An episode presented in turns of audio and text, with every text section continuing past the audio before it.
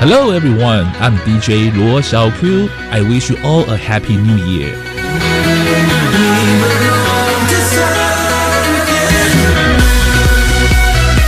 In 2019, please continue to support my two radio show, 音乐二三事 and 电音新浪潮.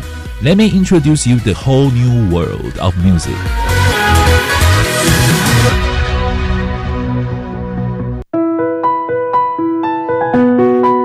大家好，我是教育部政务次长范训律。行政院今年七月公布我国少子女化对策计划，由教育部规划二到五岁幼儿的教育及照顾，首次推出准公共幼儿园机制。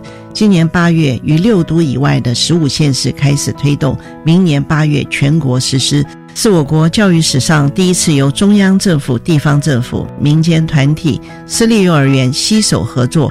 共同打造多赢的幼教环境。今年八月一号开始，在六都以外的十五个县市，一千一百一十二个公立幼儿园，有将近五万九千名幼儿家长每月负担两千五百元；在三十八所非营利幼儿园，家长每月负担三千五百元。我们最近加入的准公共幼儿园有两百七十五所，将近三万名幼儿。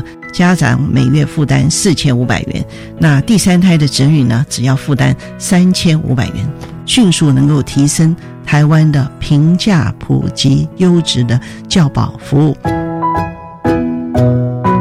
准公共幼儿园优质评价，让你托育的好，负担得起。上广告由教育部提供。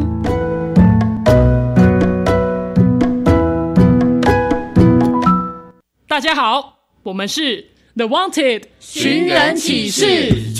您现在收听的是国立教育广播电台。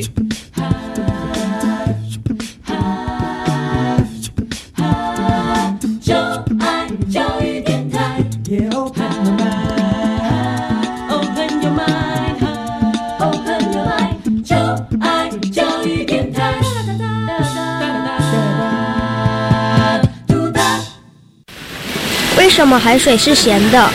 好奇。原来彩虹不只有七种颜色。观察。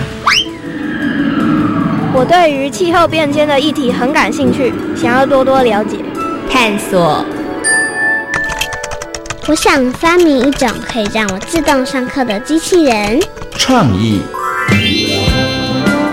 小发现，小发现，小发现，小发现，小发现。小发现，大科学。小猪姐姐制作主持。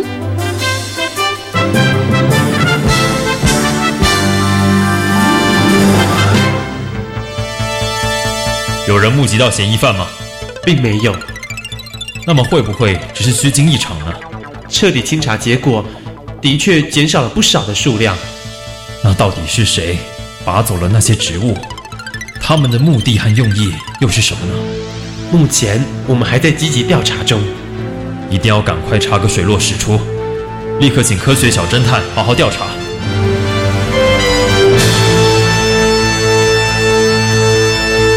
小发现别错过，大科学过生活。欢迎大家收听今天的小发现大科学，我们是科学小侦探，我是小猪姐姐，我是关于很开心呢，又在国立教育广播电台的空中和所有的大朋友小朋友见面了。哇，刚刚呢，在我们的案发现场里头发现了今天的案件，好像跟植物有关呢。请问一下，光宇，你喜欢植物吗？喜欢。哎，你喜欢树木？还是草还是花呢？花，很喜欢花，为什么？因为花很香，而且很漂亮，所以你比较喜欢漂亮的东西。对，你喜欢颜色鲜艳的东西，像是玫瑰花，因为玫瑰花有好多好多不同的颜色。对，你最喜欢什么颜色的玫瑰花？尤其是白色的，因为我也很喜欢白色。哦，你喜欢白色的玫瑰花，真的是很美耶。其实啊，除了我们刚刚讲的，哎，花很漂亮，有香气可以闻，然后呢，有颜色可以观赏之外，你知道植物对于人类有什么样的用途吗？我们可以吃它的果实，而且用木头做的木材可以生火，也可以观赏，哎，可以净化我们的空气。哇，它对于我们的帮助真的是非常非常的大，对不对？那有些植物呢，甚至还因为它很稀少，所以呢，它的价格非常的昂贵哦。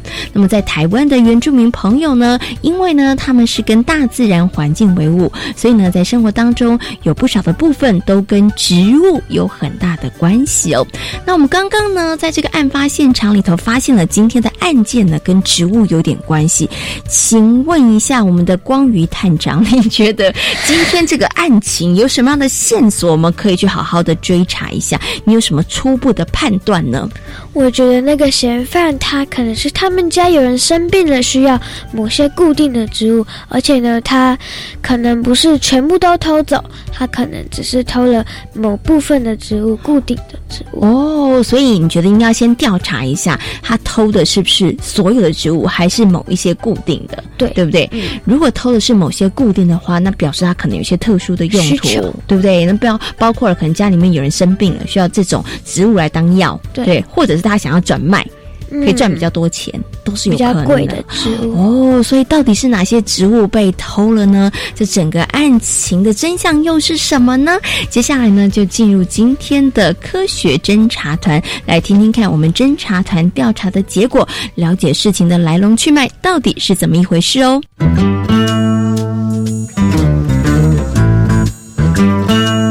有问题我调查，追答案一级棒。侦查团，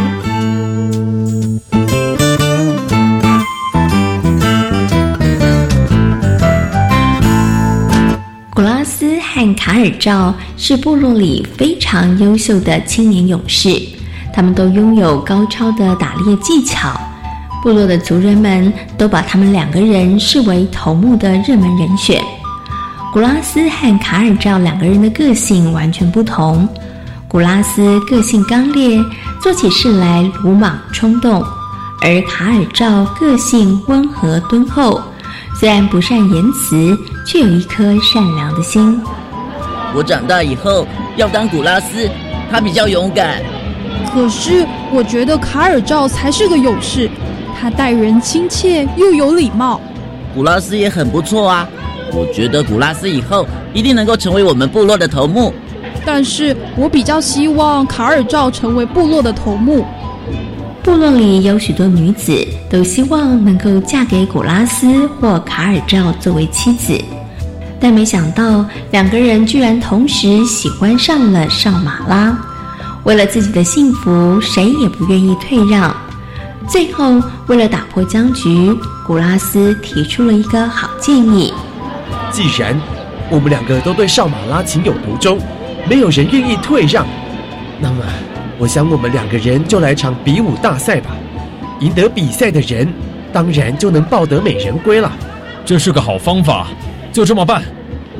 不过，既然是比赛，那么该找谁担任裁判呢？嗯，我看我们就请公平的头目担任监考官吧。于是，两个人就邀请当时的头目担任监考官。比赛当天，会场挤满了围观的群众，大家私下窃窃私语：到底谁会赢得胜利，能够迎娶少马拉为妻？哎，我觉得古拉斯的胜算比较高。哎，我看应该是卡尔赵吧。古拉斯敢提出比武大赛的方法，我想他应该是有十足的把握。到底谁会赢得比赛呢？头目一声令下，比赛正式开始。首先登场的是赛跑竞赛，一路上两个人互有领先，没想到最后两个人居然是同时抵达了终点，所以这项竞赛以平手收场。接下来的比赛项目是射箭，结果。两个人都发挥了百步穿杨的射箭技巧，依旧无法分出胜负。这下该怎么办呢？根本没有办法判定是谁赢了比赛。要是分不出胜负，赵马拉到底要嫁给谁呢？为了比出高下，最后头目想出了撑杆跳的竞赛。只要能够撑着竹竿越过深峻的溪谷，成功的人就能够迎娶少马拉回家。题目一出，围观的群众便议论纷纷。除了猜测谁能够夺得美人心之外，大家更为古拉斯和卡尔赵担忧，因为这溪谷的宽度和深度已经超过了一般的范围，只要稍微不留心，就会摔落山谷，摔得粉身碎骨，连命都没有了。河谷这么宽，我一定没办法过关的。哎，这下该怎么办呢？呃，可是总不能先认输吧？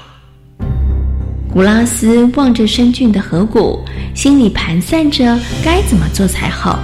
突然，他抱着肚子，用哀嚎的口吻对着头目说：“头目，我……哎呀，我的肚子好痛啊！我能不能先去上茅坑，让卡尔照先跳吧？”藤木看到古拉斯脸部狰狞的表情。心里头完全没有任何的怀疑，他立刻答应古拉斯的要求。没想到，这居然是古拉斯的诡计。万一跳不过去的话，那么就只有死路一条。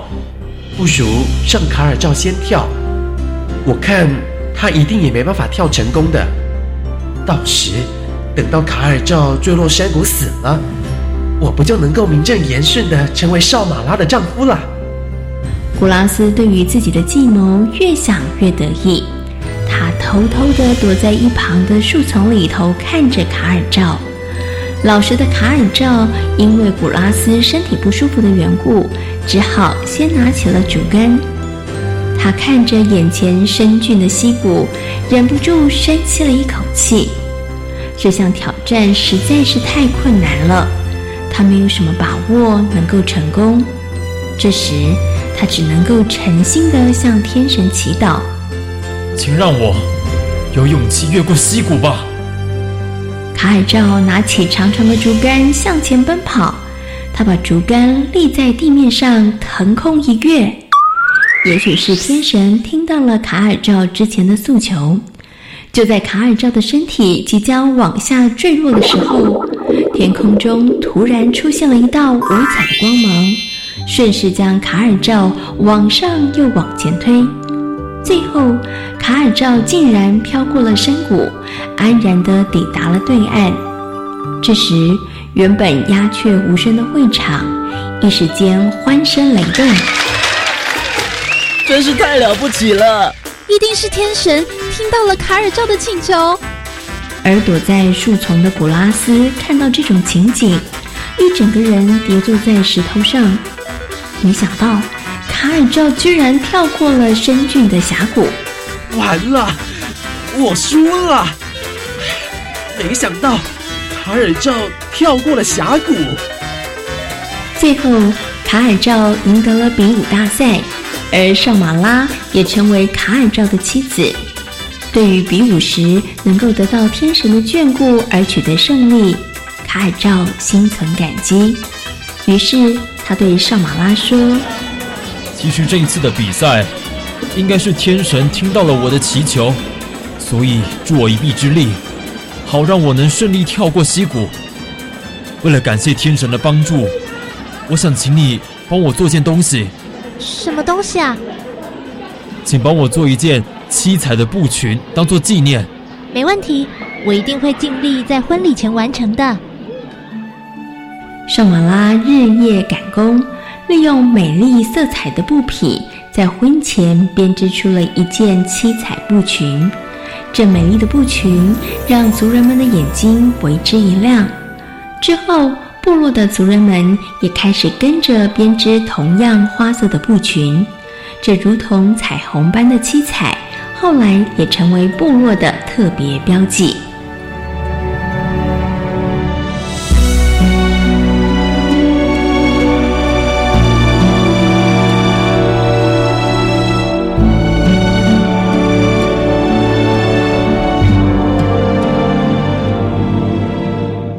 原来植物消失的原因，就是因为要把植物拿去做染料。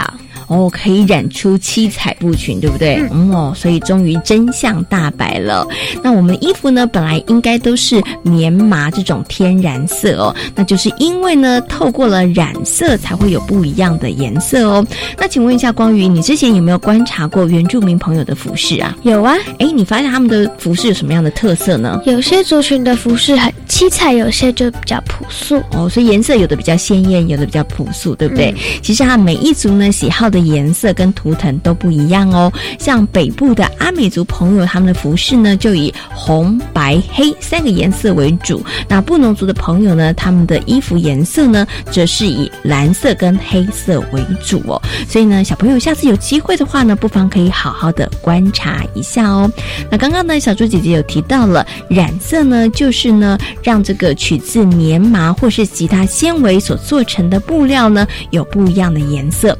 关于你觉得要怎么样利用植物来染色呢？我觉得有可能是把植物拿去煮一煮，然后再把布拿到有颜色的水里面，然后去浸泡，对，这样就可以染色了。咦，对。你肯定你的答案吗？不肯定，我是猜的。哦，你觉得应该是这样，就是，就是用我天马行空的想象。哦，你觉得应该是这样？那到底是不是这样子呢？到底要怎么用植物来染色呢？那是不是所有的植物都可以成为染料、染剂呢？接下来呢，就进入今天的科学库档案，邀请科学高手来跟所有的大朋友、小朋友进行分享哦。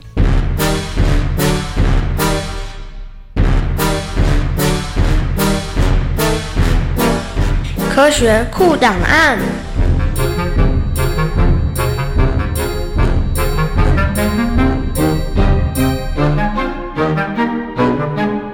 科学高手出列，小虎哥哥，新北市环境教育辅导团教师，专长环境教育、动植物生态学。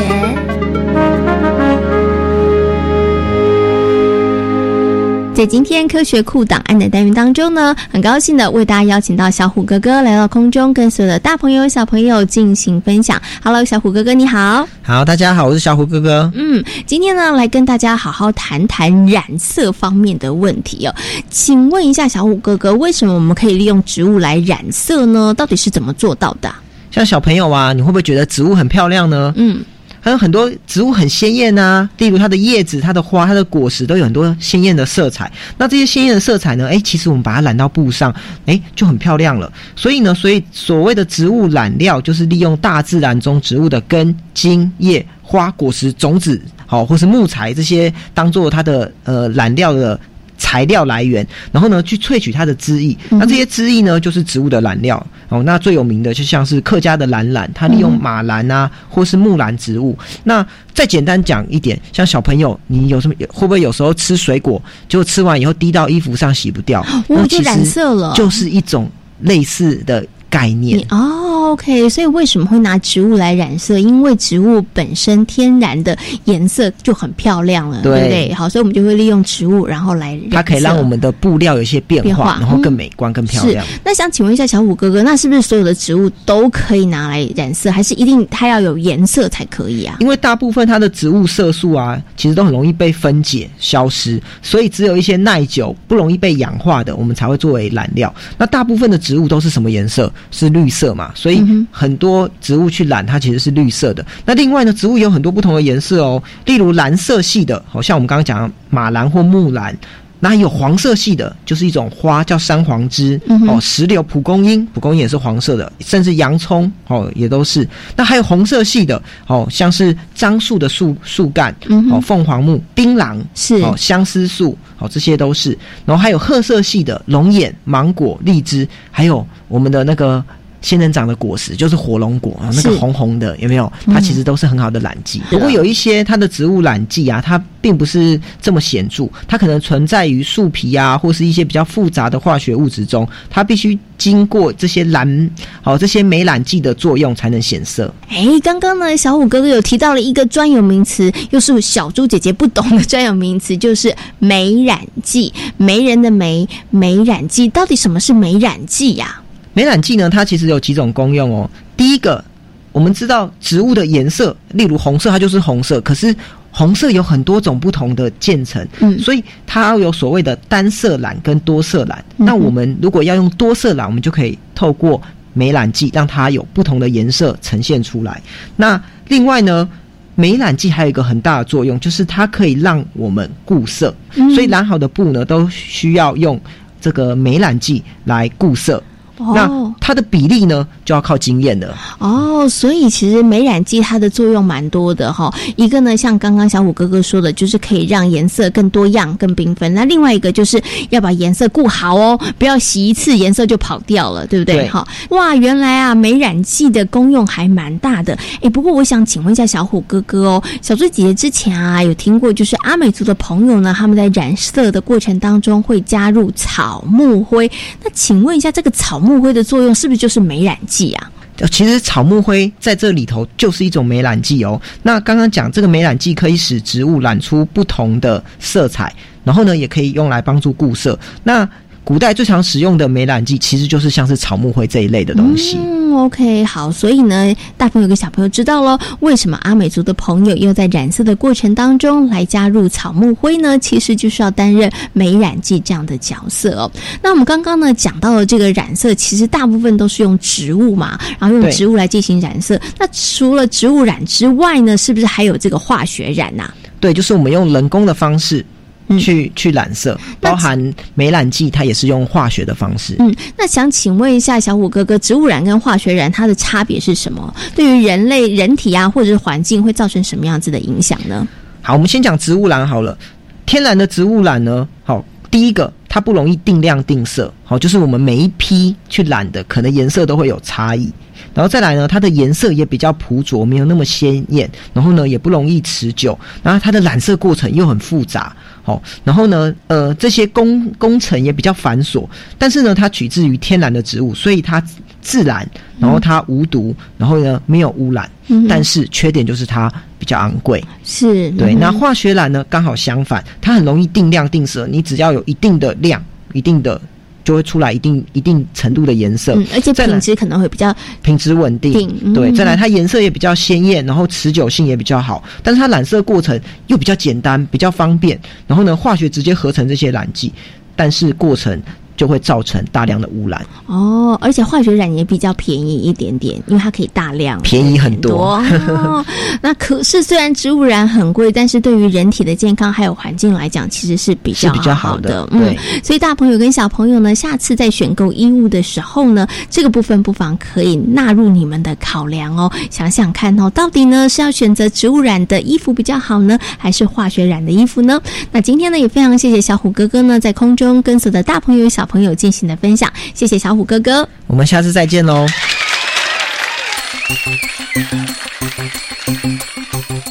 关于你有没有染布的经验呢？有，可是我不是用植物染的，我是用颜料染。诶，用颜料怎么染啊？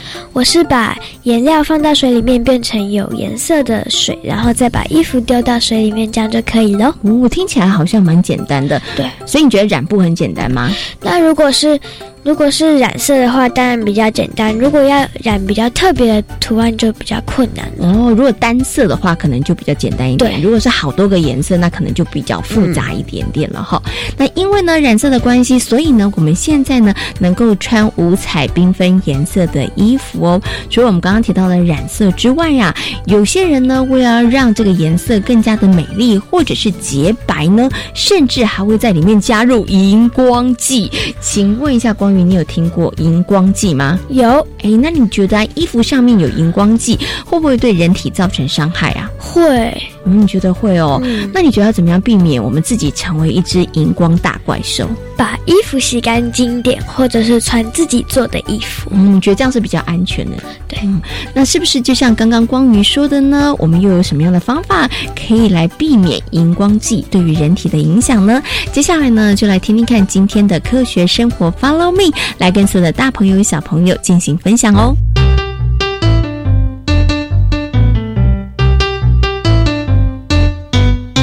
科学生活，Follow me。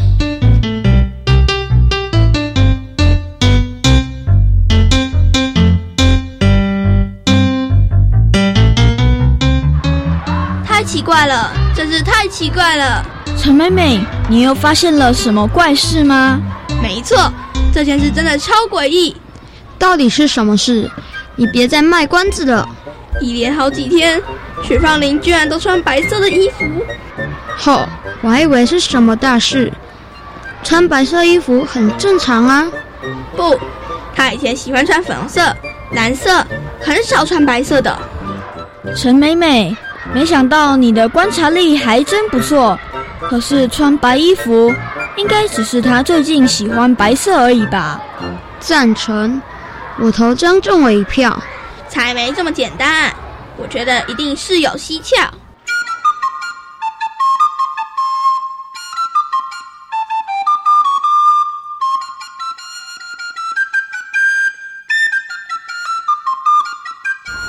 觉得为了身体健康，大家都应该这么做。没这么严重吧？对呀，而且每天只穿白衣服有点无聊耶。上课时你们一定都在打瞌睡。杜老师说，用棉麻纤维制作的衣服会有各种不同的颜色，全都是染出来的。没错啊，老师是这么说的。如果用植物染，当然没问题，像客家的蓝染。或阿美族朋友加入草木灰的染布，可是绝大多数的衣服全都是化学染剂染的。许芳玲，你的意思是化学染不好吗？当然喽，你想想看，穿在身上的衣服全都是化学染剂，那不是很可怕的事？对耶，所以我才决定以后要穿白色的衣服。我就说事情不简单吧。等一下。白色的衣服就没有染色的问题吗？植物纤维应该不是白色的，所以白色衣服应该也是染的。这这，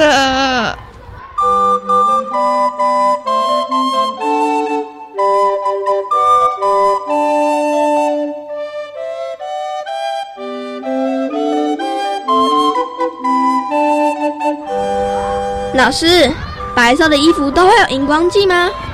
并不是哦，有些厂商为了增加白色衣服的亮度或是衣服的彩度，才会加入荧光剂。那么，荧光剂会对身体健康造成影响吗？目前呢，还无法证明荧光剂会对人体有毒性的影响，但是不排除会对敏感的消费者产生伤害。所以，如果担心的话，那最好还是少接触比较好。老师要怎么做才能不穿到含有荧光剂的衣服？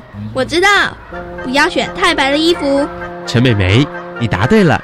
哦哦，有人的白衣策略要调整了。杜老师，那穿哪些颜色的衣服比较好？尽量避免特别白净或是过于鲜艳花色的衣物，选择米白色、象牙白等白色系服饰比较好哦。那我们有方法看出衣服上有没有荧光剂吗？用肉眼应该是没办法，我们可以利用验钞笔等紫外线照灯。其实新买回家的衣服都应该先浸泡清洗后再穿，这么一来呀，就能清除掉可迁移性的荧光剂了。真没想到穿衣服这么麻烦。如果大家都穿亚麻色的衣服，那应该就没这些困扰了。可是大家都穿同一种颜色的衣服，那很像制服耶。对哦，五颜六色的衣服让我们的视觉更丰富，也让世界更多彩多姿。其实只要大家在买衣服、穿衣服上多用点心，就可以不用这么担心了。